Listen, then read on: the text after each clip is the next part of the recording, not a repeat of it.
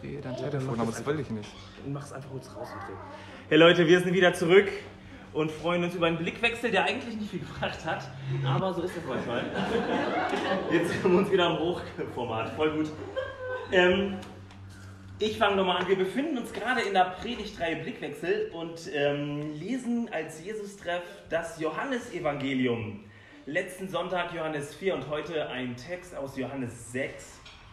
Das längste Kapitel im Johannesevangelium. Deswegen ist es voll gut, dass ihr es euch gemütlich gemacht habt und viel Zeit mitgebracht habt. Es könnte ein bisschen länger gehen.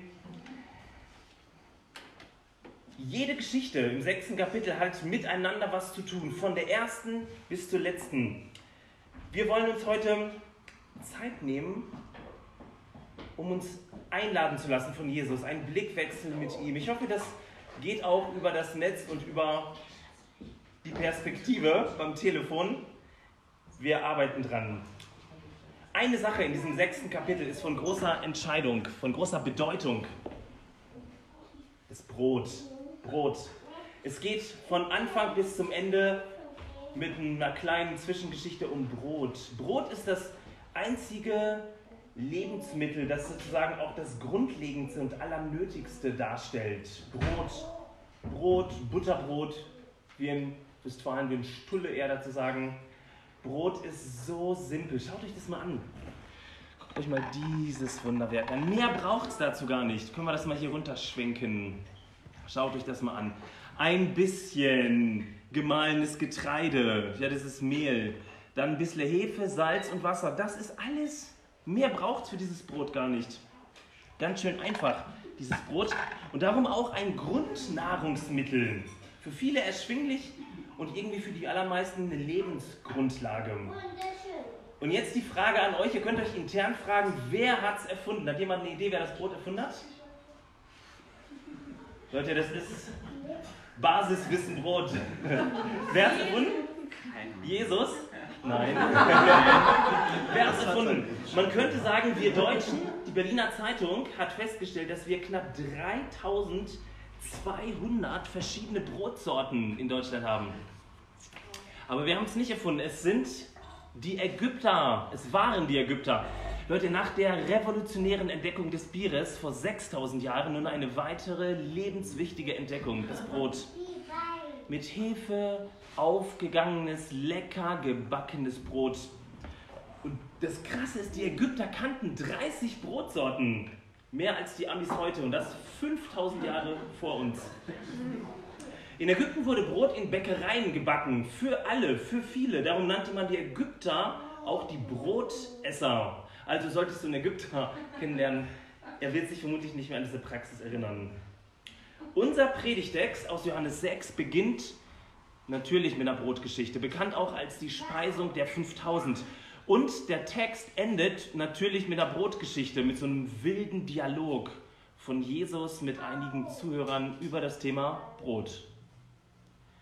Und irgendwie gehört alles zusammen, Jesus und das Brot. Lass uns mal von vorne anfangen. Jesus predigt irgendwo in der Wüste.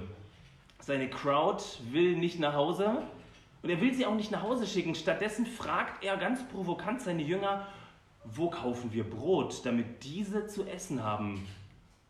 Ziemlich krass, oder? Man könnte erwarten, dass Jesus sagt, hey Leute, beruhigt euch.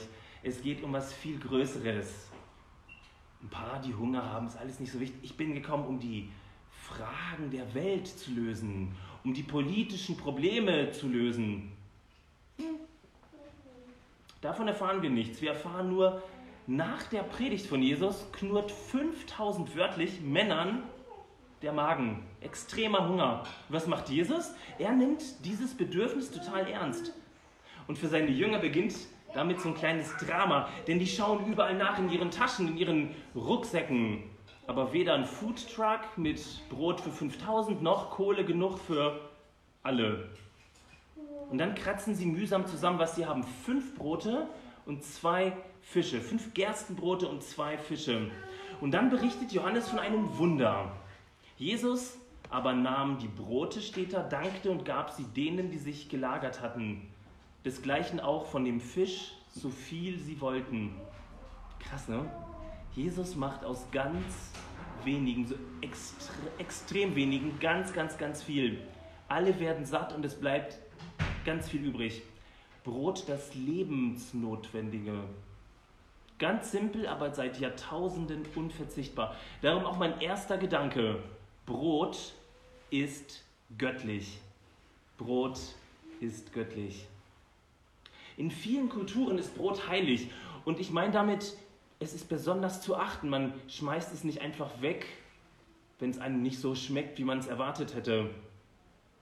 Selbst in der Bibel gibt es viele Brotgeschichten, aber noch mehr Brotmangelgeschichten. Darum auch diese ganz bekannte Bitte im Vater unser, unser tägliches Brot gib uns heute. Martin Luther legt diese Bitte eigentlich viel umfassender aus. Er sagt, es geht nicht nur um das Brot, das wir essen, es geht um alles, was wir zum Leben brauchen. Ich zitiere ihn mal, es geht um Essen, Trinken, Kleider, Schuh, Haus, Hof, Acker, Vieh, Geld, Gut, fromme Eheleute, fromme Kinder, fromme Gehilfen, fromme und treue Oberherren, gute Regierung, gutes Wetter. Besonders wichtig im November. Friede, Gesundheit. Krass, oder? Was für ein Gottesbild. Gott sorgt sich um das absolut Alltägliche, das Allerkleinste, das Allernotwendigste. All das ist Gott wichtig. Unsere persönlichen kleinen Bedürfnisse. Gott wartet nicht ab und sagt, Leute, beruhigt euch. Und hört auf mit euren Peanuts, die interessieren sowieso niemanden. Nein, ganz im Gegenteil, Hunger ist wichtig und will gestillt werden. Durst ist wichtig und gehört gestillt. Was für ein Blickwechsel. Brot ist göttlich. Dein Alltag ist göttlich. Deine Bedürfnisse sind göttlich. Sie interessieren Gott. Darum die Bitte. Unser tägliches Brot gib uns heute. Ein äh, italienischer Mann berichtet von seiner Kindheit in Süditalien und er beschreibt, wie es vor 25 Jahren irgendwie ganz ärmlich zu Hause abging. Die Mutter hatte die Kinder und die hatte nichts zu essen. Und dann haben die Kinder ihr immer Löcher in den Bauch gefragt, Mama, wann gibt's was zu essen? Wann gibt's was zu essen? Und das Einzige, was der Mutter eingefallen ist, ist, die Kinder vor die Glotze zu setzen, in der Hoffnung, dass sie ihren Hunger vergessen. Und dann sagte sie auch immer wieder noch einen Satz, der ihm bis heute hängen geblieben ist. Gott sorgt vor. Gott sorgt vor. Und dann beschreibt er, das ist so verrückt, es kam immer wieder jemand aus der Nachbarschaft und brachte Essen mit. Nicht viel, aber genug, damit alle halbwegs satt werden. Und dieser Satz bleibt hängen. Gott sorgt vor. Johannes 6 macht deutlich, Gott sorgt sich um genau diese Dinge unseres Lebens, egal wie klein und unbedeutend die sind. Ist nicht schlecht, oder? Aber immer wenn ich das sage, dann fühlt sich das auf der einen Seite richtig an und auf der anderen Seite irgendwie falsch. Richtig, weil ich das selbst schon so viele Male erlebt habe und falsch, weil jetzt, wo wir diesen Gottesdienst feiern und schön versorgt sind mit Brot, mit Kaffee, 11% der Weltbevölkerung im Jahre 2019 existenziellen Hunger leiden. Während wir hier im Warmen sitzen, wahrscheinlich unser zweites Frühstück futtern und uns auf ein warmes Mittagessen freuen und ein warmes Zuhause, leiden fast 800 Millionen Menschen daran, dass sie noch nicht einmal das Allernötigste haben. Könnte es sein, dass wir diese Brotgeschichte immer zu sehr eindimensional gelesen haben? Wir haben ja alles. Vielleicht hört sich das dann eher an wie so eine Versorgung unseres Wohlstandes. Gott gönnt uns noch einen zweiten Italienaufenthalt pro Jahr oder vielleicht einen dritten. Es ist richtig, es ist gut, Brot ist göttlich, Gott versorgt im Alltag, das stimmt alles, aber sind diese Bibelgeschichten nicht ein Auftrag an uns? Ein Auftrag an uns? Ich glaube, das ist der springende Punkt, weil es Jesus wichtig ist, dass diese 5000 Menschen nicht einfach nach Hause gehen, sondern versorgt werden, sollte es uns doch wichtig sein, dass fast 30 Prozent der Weltbevölkerung weniger als 3,20 Dollar am Tag haben. Ist verrückt, oder? Diese Geschichte ist ein Zuspruch und ein Auftrag an uns. Wie können wir all den Leuten, die das nicht haben, noch nicht mal ein Smartphone oder ein Fernseher um Facebook zu empfangen oder Internet. Wie können wir das tun, um dieses Ziel Gottes zu erreichen, dass Menschen das Allernötigste haben, was anzuziehen, Essen, Trinken, sauberes Trinkwasser, vielleicht eine Schulbildung. Und ich glaube, da sind wir tatsächlich gefragt, wir als hippe Kirchengemeinde Jesus-Treff, wo wir alles haben, wo teilen wir? Wo nehmen wir uns die Sorge Jesu zu Herzen? Es ist eigentlich ziemlich einfach. Weil Gott will, dass ich das Nötigste habe, will er auch, dass alle anderen das Nötigste haben. Ich glaube, soweit kann man dem folgen, oder? Aber ich könnte mir vorstellen, dass der Auftrag Gottes auch noch ein viel subtilerer ist. Gerade da, wo man alles hat. Wir haben doch alles. Wir sind materiell super aufgestellt, aber uns fehlt es vielleicht an den noch viel wichtigeren, lebensnotwendigen Dingen. Beziehungen, Freundschaft, Würde. Wie sieht es zum Beispiel mit dem Interesse am anderen aus? Oder Mitgefühl? Wie sieht es aus, dass wir in den Jesus-Treff gehen und den anderen nicht übersehen? Sehr wahrscheinlich würden wir entsetzt feststellen, dass es einsame Menschen im Jesus-Treff gibt. Laut einer aktuellen Studie zum Thema Einsamkeit in Deutschland fühlen sich 15 Prozent unserer Zielgruppe einsam. 15 Prozent der 26 bis 35-Jährigen. Verrückt, oder? Das wäre doch ein Träumchen, wenn uns Johannes 6 motiviert, das Leben nicht nur von der materiellen Seite zu sehen, sondern von der Beziehung her. Das ist übrigens die Ethik der Liebe. Was kann ich dir Gutes tun? Wann hast du irgendeinen Menschen deiner Umgebung genau das gefragt? Wann kann ich dir etwas Gutes tun? Das wäre ganz im Sinne Jesu. Wisst ihr, was das uralte Wort Kumpane bedeutet? Kumpane? Uh, kleine Eskalation hier. Ähm, Kumpane ist ein ganz altes Wort, bedeutet eigentlich Kamerad, Kumpel oder Freund. Wisst ihr, das kommt aus dem Lateinischen, das heißt Kumpanis, mit Brot. Mit Brot, beide versorgt, mit Brot und mit Beziehungen. Was wäre das, wenn der Jesus-Treff eine Gemeinde voller Kumpanen wäre, versorgter Menschen, die andere versorgen? Hammer, oder? Das wünschen wir uns. Aber es geht weiter am Text. Was passiert dann? Jesus sättigt 5000 Männer, steht da, Menschen, Männer. Und dann beschreibt Johannes, dass die Leute Jesus stalken. Sie suchen ihn, sie belagern ihn, sie wollen mehr Brot. Denn wenn man sowas isst, hat man am nächsten Tag wieder Hunger. Eigentlich keine schlechte Idee, so ein Brotabo. So eine Brotwunder-Flatrate. Sie erinnern Jesus an die Wüste und an Mose. Da hat es ja schon mal eine ganze Weile gut funktioniert mit dem Manna. Jesus soll das nochmal machen. Also so ein, dann gibt es halt keine Hungrigen mehr. Und es ist ganz interessant, wie Johannes genau das beschreibt. Denn im Johannesevangelium heißt das mit der Speisung der 5000 mit dem Brot nicht Wunder, sondern Zeichen. Das Brotwunder ist ein Zeichen. Es ist nicht das Ziel. Das ist bei Verkehrsschildern eigentlich ganz klar, oder? Als meine Frau, mein süßer kleiner Sohn und ich im Sommer nach Italien gefahren sind und den ersten Zwischenhalt in, am Gardasee gemacht haben, dann sind wir den Hinweisschildern gefolgt. Und irgendwann mal als Lago di Garda da dran stand, sind wir sofort runter und haben an dem Schild südlich von Trento Urlaub gemacht, an der A22. Nein, das macht niemand von uns. Weil wir wissen, dass die Schilder nicht das eigentliche sind, sondern die zeigen auf einen See, der so viel schöner ist als das erste Lago di Garda-Schild an der A22. So viel entspannter, so viel leckerer. Das Brotwunder ist ein Zeichen, so Johannes. Jesus ist nicht der Brotkönig mit einem, einer Brotflat. Jesus führt seine Hörer einen Schritt weiter. Und jetzt kommt es wieder zum Blickwechsel. Der erste Schritt war, Brot ist göttlich. Der zweite Schritt ist nun, Gott ist Brot. Jesus sagt, ich bin das Brot. Ich bin das Brot des Lebens. Bam. Alle gucken ihn an. Keiner checkt es. What?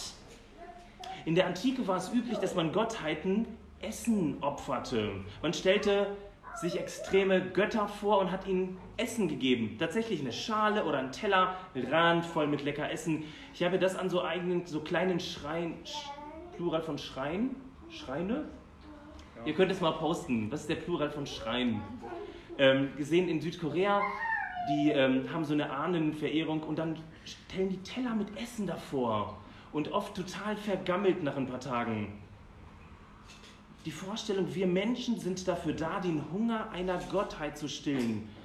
Wenn ich der hungrigen Gottheit Brot gebe, vielleicht sogar noch was viel Besseres, dann gibt diese Gottheit mir vielleicht was, ein cooler Tausch, oder? Essen gegen Segen oder gegen ein Wunder. Jesus sagt, ich bin das Brot. Ich bin das Brot des Lebens. Jesus entfaltet hier ein vollkommen neues Gottesbild. Nicht wir füttern Gott und irgendwie und irgendwann zahlt er es uns zurück. Gott ist das Brot für alle. Jesus ist das Brot des Lebens. Er gibt sich. Und jetzt hört euch mal an, wie krass dieser Text eigentlich ist.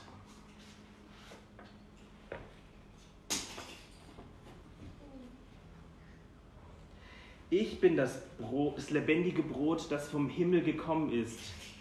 Wer von diesem Brot isst, der wird leben in Ewigkeit. Und das Brot, das ich geben werde, ist mein Fleisch für das Leben der Welt. Denn mein Fleisch ist die wahre Speise und mein Blut ist der wahre Trank. Wer mein Fleisch isst und trinkt mein Blut, der bleibt in mir und ich in ihm. Krass, oder? Ganz kurz vorab. Kannibalismus gab es nicht im Judentum. Das können wir gänzlich ausschließen. Es geht nicht darum, zu Jesus zu rennen und ihn irgendwas von ihm abzubeißen, wie man es beim Osterhasen oder Weihnachtsmann macht oder Nikolaus. Kirchlich Affine hören das gleich auf dem richtigen Ohr. Ja, es geht tatsächlich um dieses, um den um Christi Leib für uns gebrochen, Christi Blut für uns vergossen, das Abendmahl. Aber ich möchte darüber gar nicht so intensiv nachdenken, sondern eher über das Grundsätzliche. Was macht man mit Brot? Was macht man mit Brot? Habt ihr eine Idee? Das ist nicht so schwer, oder? Man könnte sowas machen. Seht ihr das? Oder sowas, wenn man sich in der digitalen Welt gut auskennt. Das kann man mit Brot machen, ist aber eigentlich nicht zielführend. Brot ist zum Essen da. Brot ist zum Essen da. Und hier ist ein revolutionärer Blickwechsel. Gott ist nicht nur der Geber aller guten Dinge. So ein Gottesbild, damit sind wir groß geworden. Vielleicht sogar ein alter, bärtiger, grauhaariger Mann, einsam auf einem Stuhl, Schaukelstuhl im Himmel. Gelegentlich öffnet er sein Füllhorn und segnet uns. Nein, Gott ist nicht nur ein Geber aller guten Dinge, Gott ist in Jesus die Speise selbst. Gott ist in Jesus die Speise selbst. Das ist neu. Jesus ist das Brot, das Brot des Lebens. Und es ist doch klar, was man mit Brot macht. Man isst es. Und man trinkt eben auch ein Getränk. Hans-Joachim Eckstein übersetzt das Essen und Trinken von Jesus mit sich aneignen, sich Jesus aneignen, ihm nachfolgen, ihm vertrauen, sich auf ihn einlassen. Wisst ihr, und das Essen war schon mal ein guter Hinweis. In der Antike war das gemeinsame Essen die höchste Form der gemeinsamen Gemeinschaft. Langes gemeinsames Essen. Aber Jesus treibt es auf die Spitze. Nicht nur das gemeinsame Essen mit einer Erinnerung, der hat was für uns getan, sondern das in sich aufnehmen. Schaut mal. Das war mal die Brezel vor dem Heimspielgottesdienst. Mmh. Was passiert eigentlich jetzt gerade? Bekommt ihr Hunger? Hm, das dauert jetzt ein bisschen. Auf euch.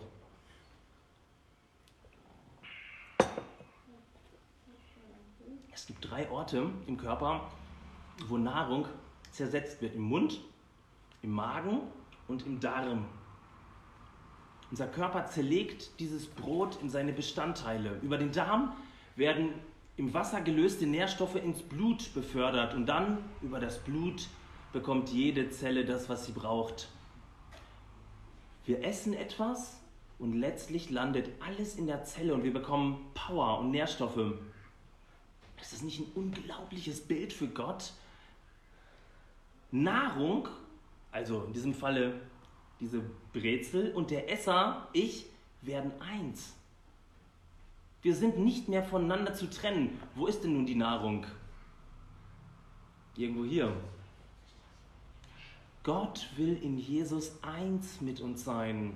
Es geht nicht nur darum, etwas zu bekommen, um satt zu werden. Es geht Jesus im Kern um echte Einheit mit diesem lebendigen Gott, eins mit dem Schöpfer, eine untrennbare Gemeinschaft im Vertrauen auf Gott, der Brot wird und gebrochen wird und sich uns zum Essen anbietet. Ist ein cooler Punkt, oder? Was bedeutet das für uns als Jesus-Treff? Ich glaube, hier entsteht Gemeinschaft in einer völlig anderen Liga. Es gibt Gemeinschaften, da gehen alle in den Gottesdienst, hören sich etwas an und gehen nach Hause. So ähnlich wie bei Jesus und der Speisung der 5000. Und jetzt passiert etwas, dass alle Leute von dem einen Lebensbrot essen. Und auf einmal werden sie von innen verbunden, eins mit diesem Gott. Was ist das nur für ein krasses Bild, oder? Alle essen von Jesus und werden so zur Einheit gemacht. Eins mit Gott und miteinander. Im Jesus-Treff könnte das so aussehen. Wir haben nicht nur die Gottesdienste, wo man hingeht, gute Dinge hört und vielleicht nach Hause geht und nicht wirklich connected, sondern wir haben Kleingruppen, geistliche Kleingruppen. Wir haben Heimspiele, wo genau das gelebt wird, ausgetauscht wird, wo der Alltag geteilt wird. Und wir machen Heimspielgottesdienste, dass genau das Raum bekommt. Du bekommst einen Platz mit all den Leuten, die dieses Brot gegessen haben und ihr Lebenshunger gestillt ist. Und wir tauschen uns aus über die Fragen, die wir haben. Denn es geht ja weiter. Dieses Einssein mit Jesus. Ich freue mich, dass wir diese Gottesdienste feiern und ich lade euch heute zu Hause ein, diese Einheit zu zelebrieren. Schaut euch mal gegenseitig um. So sieht Einheit aus. Lauter Leute, so ein bisschen verschmitzt sitzen, nicht genau wissen, was sie tun sollen. Und trotzdem sind wir eins durch Jesus weil wir Anteil haben an dem einen, der sich für uns interessiert, an für unseren Alltag interessiert und gleichzeitig uns eins macht. Und das wollen wir feiern, das wollen wir heute hier feiern, im Flowers and Friends im Stuttgarter Osten, aber auch in den Heimspielen und nächsten Sonntag nochmal. Wir laden dich ganz herzlich ein, komm vorbei, werde Teil vom Jesus-Treff-Universum. Warum? Weil er uns eins macht. Wir haben gegessen, wir haben getrunken und es hat unseren Durst gestillt. Ja, manchmal mehr, manchmal weniger. Deswegen brauchen wir Gemeinschaft, die genau das aufnimmt, diese Fragen aufnimmt. Check das einfach mal heute im Laufe des Tages. Genießt diese Gemeinschaft und feiert diese Einheit. Der Geber wurde zur Gabe und wir haben gegessen und sind satt geworden. Amen.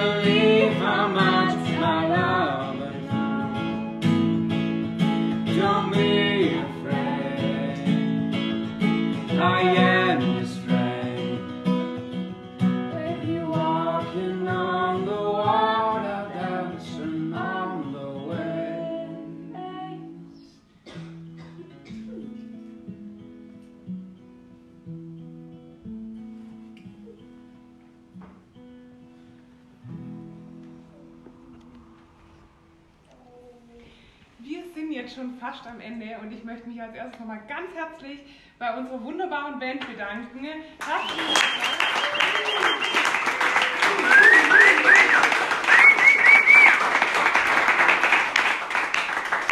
Ein mega Dankeschön auch an Flower and Friends und alle, die jetzt an diesem Gottesdienst heute hier beteiligt waren.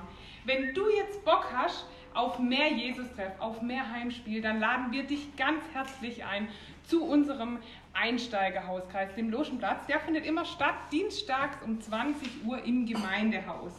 Oder du kommst einfach nächsten Sonntag ins Wiezemann zu einem unserer Gottesdienste um 11 oder um 18 Uhr. Alle anderen Jesus-Treff-Termine findest du auch auf unserer Homepage. Und dann gibt es bald jetzt noch was ganz Besonderes, den Mach-Mittwoch. Da wird der Martin gleich noch was dazu sagen, bevor er den Segen spricht. Und ich möchte mich schon mal bei euch verabschieden und euch einen wunderschönen Sonntag wünschen. Ich übergebe an dich, Martin. Vielen Dank. Leute, revolutionär, ganz neu. Das gab es noch nie. Vielleicht wird es zu einer Tradition, wenn wir es fünfmal machen. Der Mach-Mittwoch. Ein Abend, an dem alle Teams, alle Mitarbeiter des Jesus-Treffs zusammen in, ins Gemeindehaus kommen. Wir treffen uns um 19 Uhr am kommenden Mittwoch und haben eine Zeit des Auftankens, des Visionierens, des Zusammenkommens. Wir wollen Worship haben, ein bisschen was futtern. Und dann gibt es ein Teamtreffen anschließend. Dein Team trifft sich im Gemeindehaus. Alle Teams kommen zusammen. Der Wahnsinn. Ich freue mich sehr drauf, dass ähm, du dir den Mittwochabend jetzt schon freigehalten hast und lade dich herzlich ein. Komm am Mittwochabend und wenn du noch kein Team hast, komm trotzdem und finde dein Team. Voll gut. Ich möchte jetzt noch ein Gebet sprechen und den Segen und ähm, ja, lade dich zu Hause ein, einfach mal zur Ruhe zu kommen, zu empfangen. Wir haben einen Geber, haben wir gehört, einen Gott, der sich uns gibt, nicht nur Hände füllt, sondern in uns hineingeht und uns eins macht mit ihm. Himmlischer Vater, danke, dass du komplett anders bist als unsere Vorstellung über dich. Du bist viel näher, viel intensiver, viel mehr drin im Alltag. Und gleichzeitig machst du uns eins mit dir und ich bete, dass genau das mit uns geht und dass es uns sensibel macht für die Grundbedürfnisse von Menschen im Alltag. Und dass es uns wirklich auch wütend macht, einen heiligen Zorn in uns hervorruft, dass so viele Millionen Menschen, fast 800 Millionen Menschen, noch nicht das Grundnötigste haben. Segne bitte die Pol- Politiker, die Entscheidungen zu treffen haben, dass sie genau das im Blick haben. und segne uns und hilf uns aufzustehen und unsere Stimme zu erheben, dass Menschen das Grundnötigste bekommen und wir von unserem Reichtum abgeben und gleichzeitig mitkriegen, dir geht es auch um Einheit, eins mit dir, miteinander. Und der Friede Gottes, der höher ist als all unser Verstehen, bewahre unsere Herzen und Sinne in Christus Jesus. Amen. Es war so schön. Schön, dass ihr da wart. Wir sehen uns nächsten Sonntag, 11 Uhr im Wiezemann. Bis bald.